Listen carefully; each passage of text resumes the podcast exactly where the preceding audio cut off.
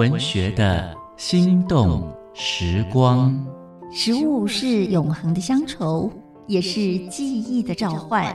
借由一道道温暖脾胃的庶民美味，我们逝去已久的旧日时光和生命景致将再度重现眼前。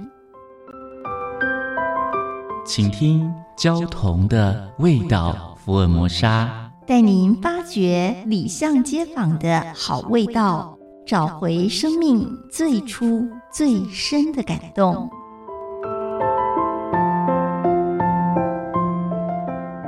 大家好，我是焦桐。今天和大家分享的是西乳肉。有一天，我的小女儿双双站在穿衣镜前面比来比去，调整各种姿势和角度。看到我望着她，就解释着说：“这叫做混搭。”我惊讶她不到十岁就已经这么讲究穿着。爸爸，混搭是什么啊？小妞忽然又很不明白的，她刚刚提到的流行用语。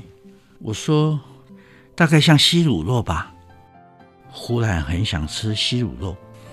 假日的中午，整条永康街络绎着觅食的游客，大家并桌挤在一起用餐，点沸着人生。西乳肉终于呈现在眼前，砂锅下燃着酒精，持续加热。味道虽然不正宗，却是撩堪抚慰饥饿的胃肠。坐在我旁边的明显是香港游客，低声欢呼着期盼中的菜肴。另一桌是日本客，桌招还有北方口音，交杂着闽南语。大部分人都点食了西乳肉，在众声喧哗的食堂吃热滚滚的羹汤。鹿味、海味互相徜徉，带着随意性，一种后现代混搭。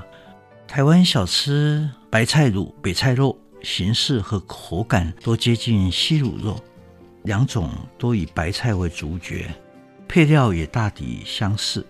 但是两种的根本差异性在于汤底，北菜肉用油爆扁鱼熬汤底，西乳肉呢，就是用虾米。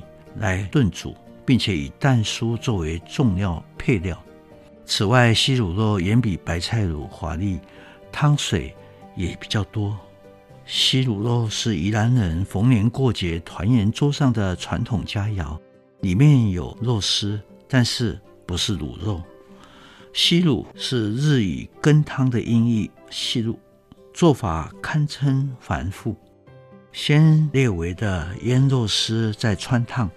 鲨鱼皮啦，胡萝卜丝、大白菜条、金针菇也先汆烫，红葱头爆香，再炒虾米、香菇丝，再加入汆烫过的各种配料，用高汤来煮滚调味，加入蛋酥，蛋酥必须用鸭蛋打成蛋液。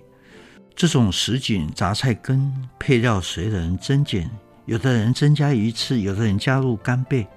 大白菜如果缺货的时候，店家常用竹笋来取代。无论添加什么，主角永远是蛋酥。在经济困顿的年代，贫穷的人家也可以吃得很丰盛。像西乳肉，追求多而繁复的美学手段，带着些许炫耀的表情。汤内的东西虽然多，却没有繁文缛节。有些看起来甚至显得粗糙笨拙，有粗糙笨拙的相当实在，那是台湾母亲的味道。通过大白菜的清甜，蛋熟的油香，通过虾米的醇厚，去领略里面所蕴含的喜悦。在钟声喧哗的食堂，互相挨挤着，使用南腔北调和异邦语言，一起惊艳西乳肉的杂菜美学。